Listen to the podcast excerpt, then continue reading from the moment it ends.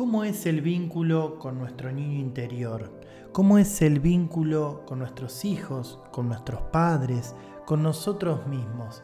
De estos temas y otros vamos a estar hablando con Pata Liberati, que ella es psicóloga, escritora, autora del libro Amorosamente, así que espero que lo disfrutes y nos acompañes a reflexionar juntos. Esto es Reflexiones para la Acción. Soy Sergio Manacero y te doy la bienvenida.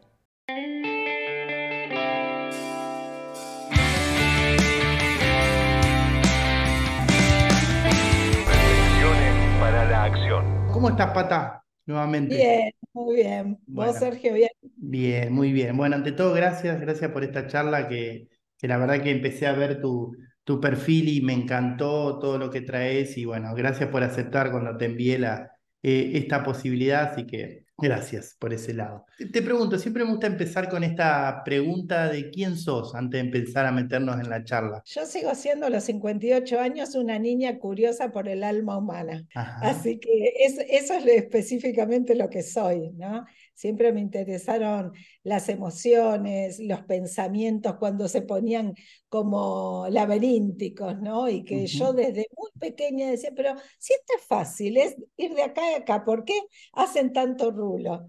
Y bueno, me interesó desde siempre esta cuestión como a, a la vez desde los siete años escribo, entonces la lectura también me trajo mucho de conocer el alma humana, aunque sea a través de personajes. Y bueno, eso, una Bien. niña curiosa por el alma humana. Qué bueno, qué lindo. Vos sabés que justo estoy leyendo, lo tengo acá, un libro, capaz lo conocés, se llama El Camino del Artista. Sí, Bueno, vos sí. sabés que me encantó, lo empecé a, a leer y bueno, justamente anoche leí una parte que dice que, que nuestro artista es nuestro niño interior y, y en un momento como se pregunta, bueno, ¿cuál es la relación de los padres de ese niño interior? ¿no? Como diciendo, ¿qué importancia Claro. vos le das? Si está enojado, si está contento. Y, y la verdad que me encantó y, y yo que siempre hablo de eso me hizo pensar, ¿no? Decir, bueno, ¿qué, qué tiempo de calidad, ¿no? le dedico a ese niño? Así que está, está buenísimo. ¿Y vos qué tiempo le dedicás, digamos? Muchísimo, ¿Sí? muchísimo. Te diría que todo el día. Te diría que todo el día. Em, creo que la clave está en enfocar tu vida desde ahí. O sea, uno a veces se queja de los padres, pero los primeros que abandonamos al niño somos nosotros. Claro. Siempre digo que nosotros nos puenteamos. ¿Por qué? Porque nos quejamos de nuestros padres, decimos yo no lo voy a repetir, entonces ¿qué hacemos? Cuando tenemos un hijo, un sobrino, o vemos el trato hacia un niño, porque no hace falta ser padre para tratar de restituir esto, decimos no, hay que escucharlo porque a mí no me escucharon. Y en el medio quedó, quedó alguien herido que sos vos. Entonces, lo que vos no solucionaste con tus padres, si lo querés reparar con tus hijos, puenteándote, le estás trasladando la carencia disfrazada de otra cosa. Tenés que primero automaternarte o autopaternarte, y para eso hay que darle bola a tu niño todos los días de tu vida, todo el tiempo. Y, y eso me interesa, me interesa el tema, aparte que, que- que he hecho, he hecho muchas cosas. Eh, me ha pasado de trabajar, pero digo, eh, con, con mis padres y, y aceptar y, y, bueno, honrar también, ¿no? Y, y abrazar a mi niño, que, que en algún momento de mi vida me pasó esto de, de, de darme cuenta, bueno, no, voy- no voy a entrar en tanto detalle, pero un cierto enojo que yo tenía con mis padres, todo, y después de tanto trabajo me di cuenta que era una cuestión de... eh, querer a- proteger a ese niño, ¿no? Y como que todavía seguir protegiéndolo y bueno, y eso hacía que, que esté un poco como enojado. Digo, ¿es algo que todos tenemos que hacer o... Mirá, lo que pasa es que ese niño tiene que madurar sin perder la, ino- la inocencia. ¿sí? Y para eso yo lo tengo que observar. Cuando llega un punto en que los padres ya no dan respuesta, los padres siempre son fallidos. Y esto debe ser así. ¿Por qué?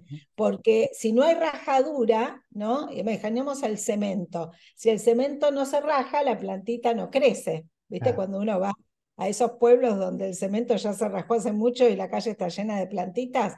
Bueno, si los padres son perfectos, ¿dónde surge el niño? Entonces, en la rajadura de los padres, que están para ser imperfectos, ahí nacen y surgen las eh, diversidades de sus hijos, ¿sí? Una vez que uno descubre eso, tiene que prestarle atención a ese niño para que sin perder la inocencia crezca con uno. Si no, si uno sigue mirando y esperando que los padres den respuestas, uno puede tener 70 años y seguir siendo un niño enojado. Y un niño enojado es un niño caprichoso que no encontró sus propias respuestas. Claro. Qué bueno, eh, vos sabés, sí. Aquí todos tendríamos que, que ayudarnos a automaternarnos y autopaternarnos cuando hemos descubierto que mamá y papá son un hombre y una mujer que hicieron lo que pudieron con lo que tenían, ¿sí? Y que seguramente traen muchos traumas y problemas propios de, de antes, ¿no? Están aprendiendo a ser padres con uno. Exactamente. Sí, eh, bueno, yo tengo mi hijo ya adolescente, va, casi adulto, tiene 20 años y siempre, siempre lo, hincho con esto de que, bueno, vos tendrás que solucionar los líos que te dejamos con mamá, ¿no? Sea quieras o no. Que, que de alguna manera uno, yo, yo hace ya ocho años que, que soy coach y uno trata de aplicar, ¿no? Y, y, el abrir, el, conversar y encontrar otras maneras de, de de criar desde el diálogo, desde el amor, ¿no? Pero digo, más allá que todo, que uno haga todo lo que cree que está bien, siempre hay algo que, que, nada, que va a tener que trabajar la, la, persona, ¿no? Inevitablemente. Obviamente que hay distintos casos dependiendo de, de cómo haya sido la situación. Claro, por eso para ser supuestamente buen padre, buena madre, que sería así como una utopía, eh, lo mejor que uno puede hacer es trabajar con uno, más, a más trabajo del padre o de la madre, mejor el hijo va a tener su propia temática y no va a heredar la tuya, porque obviamente todos tenemos nuestra temática. El tema es si venimos heredando de la bisabuela, la abuela, la mamá y, y yo me cargué con todo eso, o esas mujeres o esos hombres fueron haciendo lo propio y yo tengo lo mío. Claro, me, encantó, me, encantó este tema, ir por acá. Eh, vos sabés que el otro día, bueno, para el Día de la Madre, eh, puse esta frase de como que el mejor regalo que, que, le podías dar a tu hijo, a tu hija, es, tu bienestar, ¿no? Y, y, lo sostengo porque, primero, yo siempre me gusta traer esto, ¿no? De nada sirve decirle a tu hijo, eh, vos tenés que ser feliz, vos tenés que ser feliz y vos estás con cara de traste enojado o enojada porque, no sé, tenés un trabajo que no te gusta o porque lo que sea, ¿no? Digo, que hay como una incoherencia y vos le estás, porque en realidad el nene está mirándote, no te está escuchando, te está más, más mirando que escuchando, digamos, ¿no?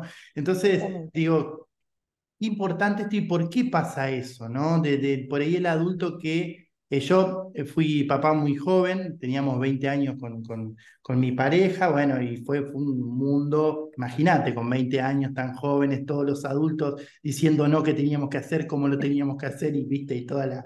Y, ya se, Claro, viste, y ahora se termina todo y te cambia el, viste, yo me imaginaba, uy, por Dios, ¿no? Bueno, y, y digo, Ahora, ¿por qué un poco pasa eso, no? Como que eh, los padres parecería que nos olvidamos un poquito de nosotros porque la responsabilidad 100% de todo es criar a nuestros hijos, ¿no? Y como que le estamos demostrando que, que nos tendríamos que dejar de lado. No sé por qué pasa eso. Exacto, bueno, por eso viste que esta generación dice, eh, muchos dicen, no quiero tener hijos porque quiero estar muy concentrado en mí, como si fuera una cosa o la otra. Claro, Claro. Pero tiene que ver, se puede hacer las dos cosas al mismo tiempo, pero tiene que ver con que todos venimos de un paradigma donde el amor venía de afuera. Entonces, venía de nuestros padres y como nosotros tenemos hijos y esos hijos están esperando que le demos nuestro amor, ¿sí? porque para ellos también viene de afuera, uno supuestamente lo da para recibir.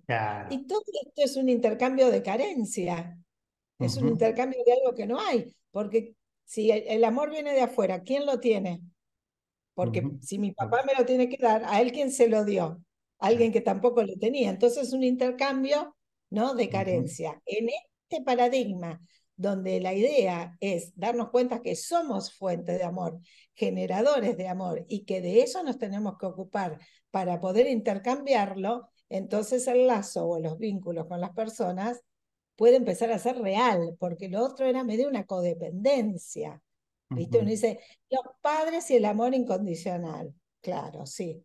Hasta que se llevó 50.000 materias, cambió de, de, escuela siete veces o tuvo em, o tiene otra elección de género, ¿sí? u otra elección sexual y ahí se nos quemaron los papeles. Tan incondicional no era. Sí, o también, eh, a veces yo creo que eh, como que le echamos la culpa mucho al amor, ¿no? Digo, y acá creo que se confunde y también te quiero preguntar esto, ¿cómo, cómo ves vos eh, esto del amor? Porque muchas veces es como, la otra vez, mira, estaba en una sesión de coaching y una chica me empezó a contar de, de su relación de pareja, ¿no? Y bueno, la verdad que en resumen, bastante conflictiva, ¿no? No se llevan bien, muchos años, todo. Y ¿por qué estás? Y por amor. Yo digo, ¿dónde está el amor? ¿no? Porque digo, a veces se, pasa esto, ¿no? Tanto un padre como un hijo que a lo mejor lo reta y no sé, le da un chilo y dice, no, es por amor para que vos aprendas. Digo, a veces como eh, parecería que se, se, Bueno, Gabriel Rolón dice, ¿no? Que, que no todo el amor, no vale para todo, ¿no? Que no todo vale por amor. Entonces digo, es como que a veces se le da mucho crédito o se confunde, ¿no? Que, que y, excusamos el amor como, como motivo para mandarnos macanas. Sí, a veces eh, hacemos cosas por amor al, al aprendizaje. Ajá. ¿no? Me quedo con esta pareja por amor, por amor al aprendizaje que no estoy tomando. Porque si lo estuviera tomando, o me quedo de una manera diferente o me retiro del vínculo. ¿sí? Em, entonces no es amor a la persona, ¿sí? ni es amor hacia uno mismo, puede ser una forma de amor hacia uno mismo como deseo de aprender, pero con el tiempo lo esperable sería que las personas empezáramos a aprender de una manera más amorosa y no siempre tener que darnos contra la pared para aprender. ¿sí? Con respecto a los padres que mm, llegan a un límite, son cuestiones de su, propia niñez irresueltas que se proyectan después en la crianza de los hijos. Por eso digo, el mejor padre o madre es aquel que vive trabajando en sí mismo. Claro, tal cual. Sí, y también creo yo, ¿no? Digo, esto de soltar las expectativas, ¿no? Yo creo que a veces las expectativas eh, no es algo tan bueno si, si las queremos controlar, ¿no? O sea, que yo quiero esta cosa que mi hijo sea de una determinada manera o que mi pareja sea de una determinada manera y tengo una expectativa puesta en el otro, que claro, cuando el otro no es como, como mis expectativas quieren, también aparece un problema, ¿no? Digo, a veces, ¿qué tan bueno y qué no son las expectativas? Digo, yo creo que un poco eh, te permiten avanzar, pero a veces es como querer controlar al otro lo que va a pasar, ¿no? Digo, ¿cuánto de lado tendríamos que dejarlas, ¿no? Para poder construir una relación más sana, me parece. Sí. Eh, lo mejor que nos puede pasar con las expectativas es que no se cumplan. Sobre todo con respecto a otros. ¿Por qué? Porque entonces ahí se produce una brecha de oportunidad de crecimiento, porque yo espero que otro sea como yo quiero, ¿sí? ¿Por qué no espero lo mejor de mí para brindar a todo aquel otro que se me acerca. Entonces, desde ahí quizás yo pueda reclamar, entre comillas, lo mejor del otro. ¿Qué sería? Cuando el otro tiene 100 y me da 50, mirarlo con carita de... ¿eh? Pone mm. las pilas, trabaja en vos. No es para mí, pero trabaja en vos, es para vos y desde ahí es para todo el mundo. Entonces, eh, bueno, con esto de las expectativas. Ahora, también porque volviendo a esto del amor, que me, resulta interesante, porque, porque a veces eh, estoy un poco pensando esta idea de eh, también, que, a ver, ¿cómo para no decirlo? Eh, e, esta idea de pensar, la otra vez también haciendo en otra sesión un poco este juego de una persona que, estaba sin pareja y preguntarle cómo te gustaría que sea tu próxima pareja, ¿no? ¿Cómo, cómo la elegirías? En sentido no de expectativa de quiero armarla de esta manera, sino qué valores tendría que tener, qué costumbres, qué creencias. Y me dijo, no sé, qué sé yo, eso es como que va a pasar, ¿no? Como que, viste, como que bueno, eh, eh, que a veces le, se lo volcamos al amor, como bueno, nada, me toca con la vida, me, me toca, ¿no? Entonces, y, yo no creo que sea así, pero estamos como un poco acostumbrados a eso, ¿no? A como que es algo que parecería que no podríamos elegir y que, bueno, nada, es, el, es como el, románticamente el amor golpea tu puerta y, y ya está, ¿viste? Digo, no sé de dónde viene esa idea. Sí. Me parece que estamos confundiendo amor con vínculo. El amor es un sentimiento que, más que un sentimiento, es una energía, sí, que está esté yo con alguien, no esté con alguien, eh, sea un monje tibetano en el medio de la nada y esté supuestamente solo. Nunca estoy supuestamente solo porque en mi mente y en mi corazón siempre hay otros. ¿no? Em, oh. Ahora, em, a mí me parece que alguien que está dispuesto a cualquier sorpresa en un vínculo puede llegar a ser alguien dispuesto a conocerse a través de un vínculo. Obviamente, siempre vamos a elegir los vínculos que medianamente nos resuenan, ¿sí? Cuando entramos a un vínculo, por ejemplo, en etapa de enamoramiento, tenemos la falsa ilusión de que cuánto nos resuena, nos recontra resuena, y al tiempo que no nos resonaba tanto y nos empieza a molestar esos espacios que no. Pero esos espacios que no son donde yo me voy a conocer, a ver si los trasciendo, no sé. Me molesta a alguien que le guste mucho el fútbol. Bueno, ¿por qué yo opino sobre lo que le gusta al otro? ¿Qué me saca a mí eh, el tema que a otra persona le guste mucho el fútbol? ¿Se entiende? Entonces, o yo me quedo parada en que no, no, no, no, no, porque le gusta mucho el fútbol, o veo qué me pasa a mí con eso. Y bueno, es una oportunidad para aprender. Cuanto más aprendo, más amor encarno. No significa que le tengo más amor al otro. Tengo más mm. amor adentro mío para vincularme con el otro. Entonces ya no tengo tanta eh, expectativa de cómo el otro pueda ser, porque estoy en capacidad de casi amar a cualquiera. ¿Se entiende? Que no significa querer vincularme con cualquiera. Sí. Eh, quedarme en la situación. Claro, sí, sí. De hecho, e, esta idea de, amar y aceptar al otro, bueno, hoy en día, ¿no? Que estamos justo con, con todas estas cuestiones eh, políticas y de tanta división, ¿no? Digo esto también de aceptar al otro, que a veces yo me escucho y digo, bueno, qué cosa obvia, pero claramente no lo es, ¿no? Porque ves las redes sociales y, y parecería que uno no puede vincularse o relacionarse con alguien que piense diferente, ¿no? O sea, llegamos a ese nivel que es una locura. Sí. Sí, bueno, el otro día intenté después de las elecciones escribir algo que sembrara un poco de paz en el sentido de, bueno, no importa eh, qué votás o qué no votás, eh, sino, bueno, que nosotros podamos cerrar nuestra grieta interna, o sea, dejar de estar en contra del que no piensa como uno, porque el otro tiene sus motivos, ¿sí? Y para, aunque a uno esos motivos le parezcan totalmente ridículos, insostenibles, los tiene. Si uno, si yo me peleo muchísimo con alguien, ¿no? A muerte, y yo cuento mis, mis motivos y el otro cuenta sus motivos, seguramente los dos sean coherentes en algún punto. Entonces, el tema es que un país no son los gobernantes, un país somos nosotros. Y si nosotros estamos agrietados, imagínate los que nos representan. Bueno, me saltaron a la yugular de una manera, pero bueno, yo tampoco puedo gestionar la bronca de los demás. Claro, ni Ahora, pero. un montón. Ahora, yo creo un poco, esto es una, mirada mía y capaz puedes coincidir o no, por supuesto, pero digo, esto de, a ver, nosotros de alguna manera nos construimos, considero a nosotros mismos, por supuesto, pero también eh, estamos dentro de un sistema que nos construye, ¿no? Digo, somos también a veces mucho más sistema de, eh, de lo que creemos, ¿no? Digo, a mí me gusta tomar mate y, si bien elijo el mate, también conozco el mate porque vivo en Argentina, si hubiese nacido en Noruega, quizás no hubiese conocido el mate. Entonces podría decir, por poner un ejemplo ¿no?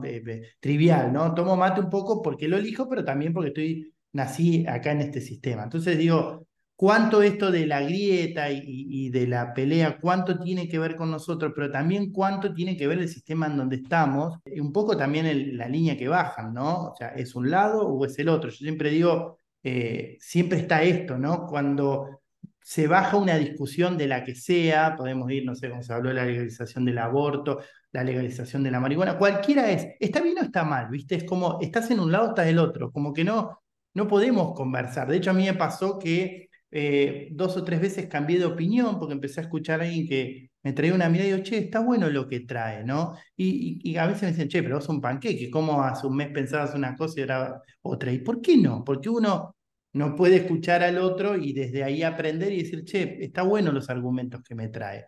Ahora, pero también eh, esto voy, ¿no? Tenemos como un sistema que te dice eh, que te quiere llevar a eso, ¿no? Y, un poco, creo yo, tenemos que las personas luchar un poquito con eso y no, no entrar ahí. No sé si vos lo ves así o crees que somos 100% responsables y depende de nosotros. 100%. Eh, 100% responsable porque el sistema lo hacemos nosotros. Nosotros somos la sociedad, nosotros somos el sistema, nosotros somos el mundo, ¿sí? Em, entonces, pero, pero nuestra mente fue seteada en opuestos, ¿sí? Eh, mujer, hombre, no somos mujer u hombre, somos las dos cosas al mismo tiempo en alguna expresión que elegimos o que seguimos nuestra biología, algunos y otros no, ¿sí? Entonces, no somos mujer o hombre. Decimos día y noche y en el medio hay un montón de horas, digamos, que están intermedias entre una cosa y la otra. Blanco y negro, como si no hubiera 7.008 colores y tonalidades en el medio de, de esas dos posibilidades. Entonces, si pensamos en blanco y negro, nuestra mente nunca va a evolucionar. Siempre tiene que haber terceridades. Y para haber terceridades, uno siempre tiene que ponerse también en los zapatos del otro. Por ejemplo, cuando yo quedé embarazada, yo eh, trabajaba en un lugar donde había muchos niños con muchas capacidades distintas. No, no era específicamente de una, de una distinción en especial, sino que había en muchos casos diversos. Y yo me daba cuenta de algo que los papás que podían acompañar bien y que habían aceptado la condición de su hijo y los, y los estimulaban, eran papás que sabían previo al nacimiento la condición que ese niño iba a tener. Los que se enteraron en el momento de nacer todavía estaban en duelo y en proceso de esa condición. Cuando quedo embarazada, digo, me voy a hacer un análisis genético para saber, no para abortar en caso de que no me gustara el resultado. O sea, que yo no hubiera abortado. Eso no significa que yo no entienda que alguien que no quiere tener un hijo tiene la, el derecho de decidir no tenerlo en condiciones totalmente legales y seguras. Entonces, que a mí en mi vida me pase algo no me puede cegar de lo que le pasa a los demás. Y el privilegio que yo hubiera tenido, porque en ese momento tenía dinero, de aún haciéndolo clandestinamente, hacerlo en un lugar seguro, no me puede cegar de que eso no le pasa al común de las otras mujeres. Entonces, cuando eso con lo que vos te identificás y crees que es el sistema, te ciega para ver a tu hermano, estás en el horno. Claro. Así de simple. Sí. Entonces, el otro tiene que ser tu límite permanentemente y tiene que estar incluido en tu visión, porque si no está incluido en tu, en tu visión, el que estás excluido sos vos y a la larga vas a quedar afuera. Hay que leer un libro que para mí es una Biblia, que es de Krishnamurti, que se llama La mente que no mide.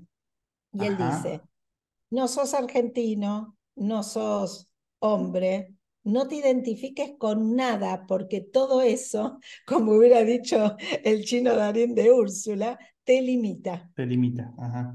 Te limita. Sí, tal cual. Bueno, pero viste que, que, mientras te escucho, ¿no? Pienso y reflexionaba un poco, digo, es como que los seres humanos necesitamos esta cuestión de definir. No sé por qué, ¿no? Pero digo, viste, de, de, de eh, esto que decías del día y la noche, o, eh, hombre mujer, que bueno, por suerte y por todo el trabajo hoy en día es tan diferente a quizás como eran, no sé, nuestros padres, ¿no? Creo que falta todavía, porque considero que por ahí eh, es más lo que se, o sea, está bueno todo esto que haciendo, pero uno, yo por lo menos cuando hablo con amigos que por ahí tienen otra, otra condición sexual a la mía, y, muchas veces me dicen que mucho de lo que se cree no es porque digo, van a un lugar y sienten, te sienten las miradas, digo, sigue pasando, gracias a Dios mucho menos que antes, ¿no? Pero digo, e, es como que está esta cuestión, ¿no? De, definir, no sé por qué, pero eh, yo creo que... Será por miedo a la vastedad. ¿Cómo? Será por, será por miedo a la vastedad, por miedo al todo, por miedo al cambio, ¿no? A la incertidumbre. Sí, más que a la incertidumbre, a la certidumbre del todo, ¿no? Entonces tenemos que agarrar una parte.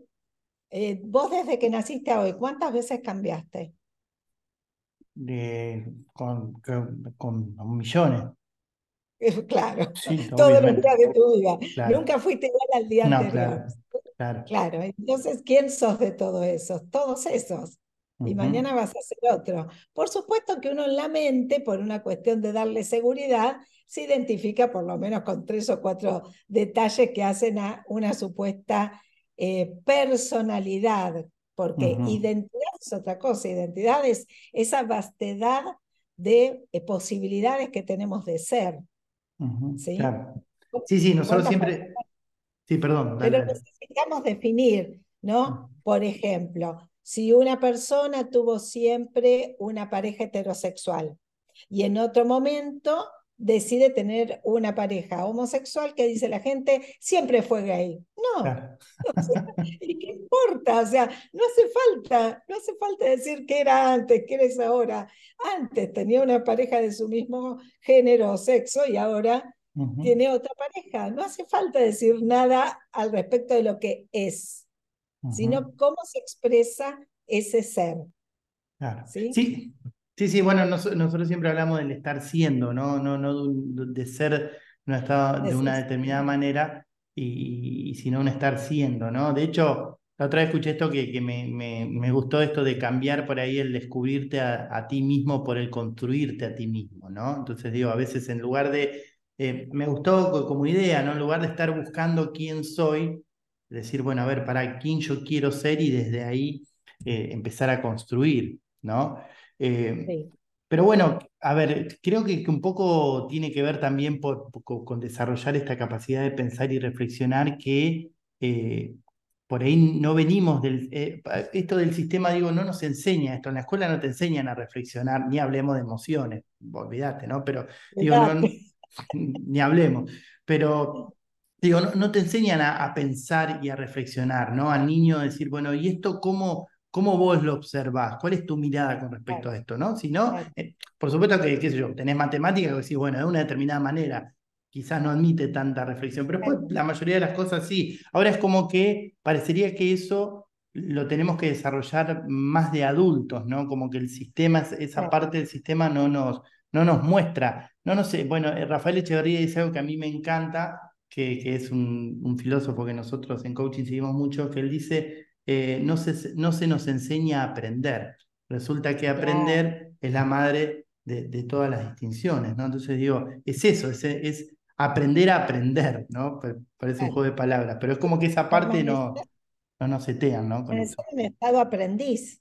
Claro. Porque otro tema es que nosotros a veces decimos, bueno, yo de esto ya sé. Y sí, pero vos seguís viviendo.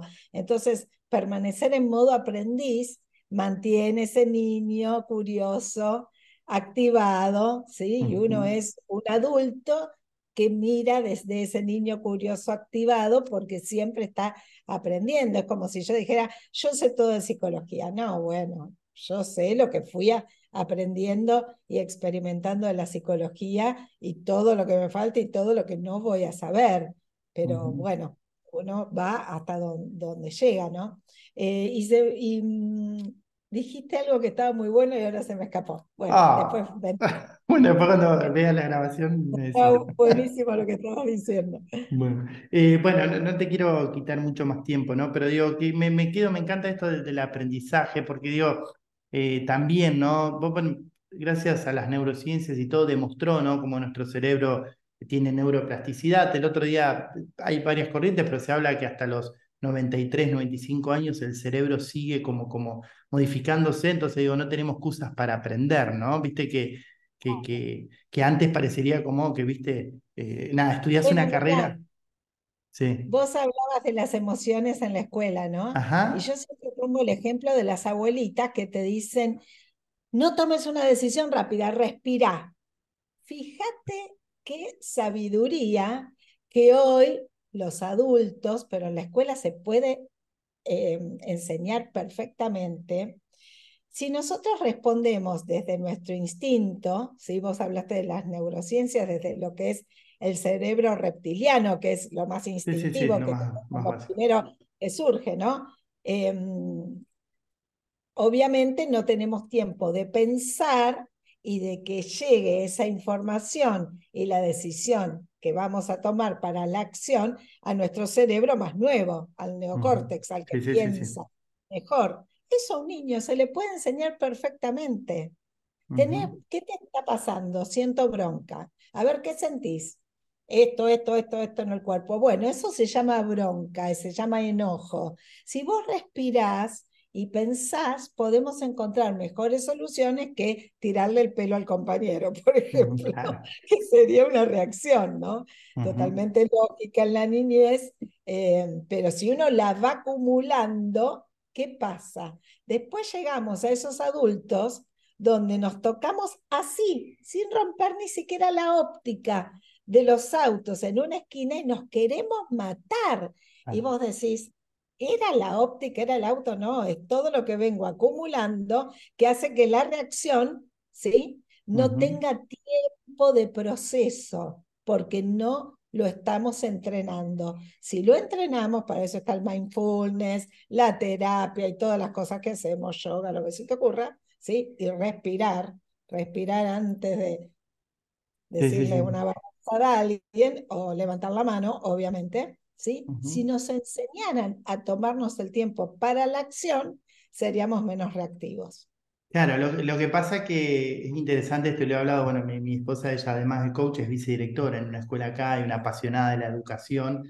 eh, siempre, valiente. sí, sí, sí, aparte, bueno, na- eh, eh, de hecho acá la vicedirectora es más joven, viste, como que, que ah, eh, es un- una, una genia y creo que si Dios quiere va a llegar muy lejos. Y siempre lo hablamos a esto, ¿no? Porque ella es una de las que es muy interesante, muy, muy lindo, muchas veces. La otra vez un padre le contaba que tiene la nena seis años y llegó a la casa, cuando ella era maestra todavía, y llegó a la casa y se puso a llorar porque se le había roto un juguete, entonces el, el padre le, le preguntó, ¿qué te pasa? ¿Qué te pasa? Y le, le decía, para, para. Y empezó a respirar y el padre dice, ¿qué, qué, te- qué estás haciendo? ¿Viste? Entonces, bueno, le dijo, la señorita me enseñó que cuando yo estoy, no era enojado la palabra, enojada otra, tenía que respirar. Entonces, digo, es lo que decís vos, ¿no? Como, pero ahora, lo que yo, lo que yo creo también que esto de, de, de transmitir, por ejemplo, cómo se gestiona una emoción, digo, no es una cuestión, creo yo, solamente teórica, ¿no? Sino que es una cuestión que uno tiene que también tener, por esto las neuronas espejo y todo, ¿no? Y la cuestión es también qué tan preparados están los docentes, no como preparados de, de- de juzgar, sino quiero decir de, que no lo han aprendido porque no se lo han enseñado, digamos, ¿no? O sea, eh, mi, pareja lo utiliza porque es coach y lo aprendió, y muchos que lo utilizan es así. A mí me pasó en un congreso de, de neurociencia para docentes que me invitaron como coach y yo lo primero que les dije, no les voy a hablar de herramienta para los niños, les voy a hablar de herramienta que pueden utilizar ustedes. Olvídense de los niños, olvídense de los padres.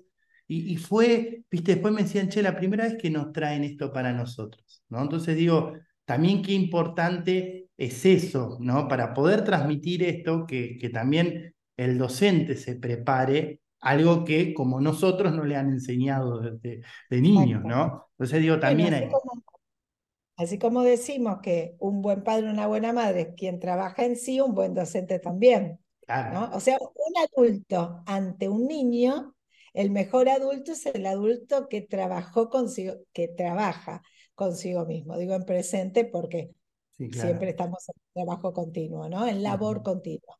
Entonces, cuando nosotros estamos frente a los niños, lo mejor que le podemos dar es nuestro yo más trabajado.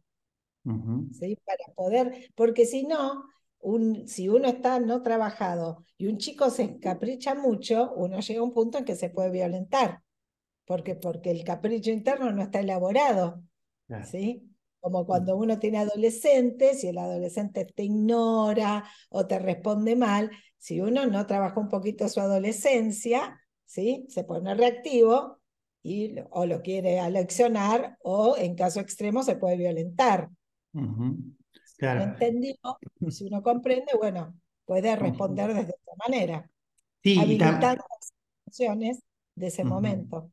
También a veces como, va, yo veo a los adultos como que parecería que se olvidaron de que fueron adolescentes, ¿no? Y digo, a mí, a mí, yo a mí me apasiona, me encanta hablar con los adolescentes porque aprendo un montón, bueno, tengo un hijo adolescente y lo escucho, digo, y siempre veo al adulto, ¿no? Como que parecería que el adulto se junta con un grupo de adolescentes y es él el que trae la, la, la sabiduría, ¿viste? Y yo me siento y, y me callo y los escucho, porque digo, eh, parece, es al revés, digo, si querés entender lo que pasa hoy, escucharlo a ellos más que hablar vos, ¿no? Pero bueno, parecería como que a veces la, edad- la adultez es como el, el sabio, ¿viste? Y el niño, el adolescente, es como que, el- ¿viste? El que tiene que escuchar, ¿no? Al revés, Ah, parecería. Total. Bueno, por ejemplo, hoy en día eh, los, los niños o los adolescentes te marcan mucho todo lo que tiene que ver sobre la opinión sobre el otro, sobre el cuerpo del otro, sobre la forma, sobre sus elecciones, ¿no? Te miran con,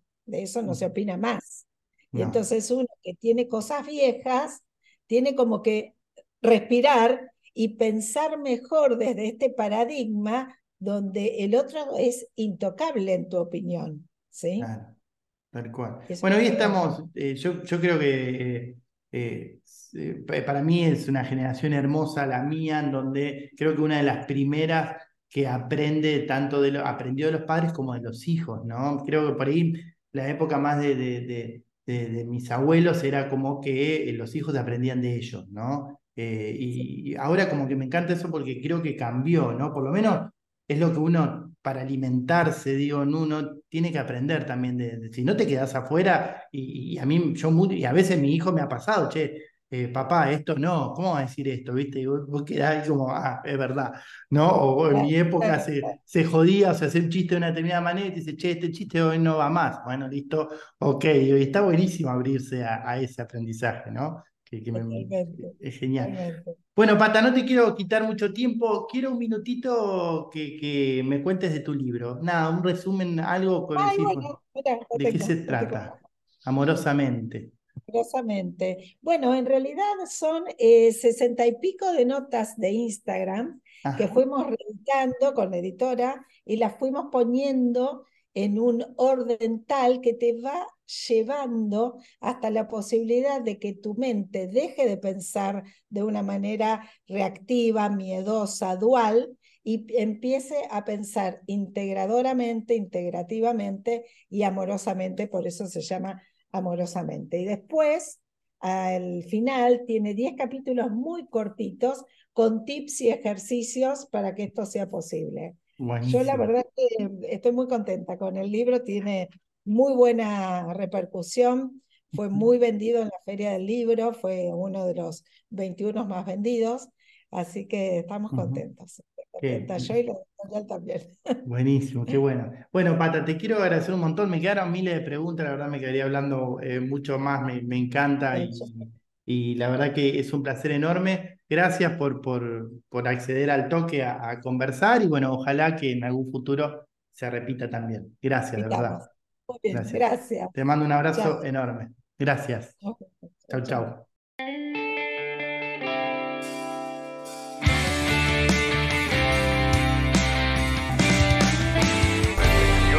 para la acción.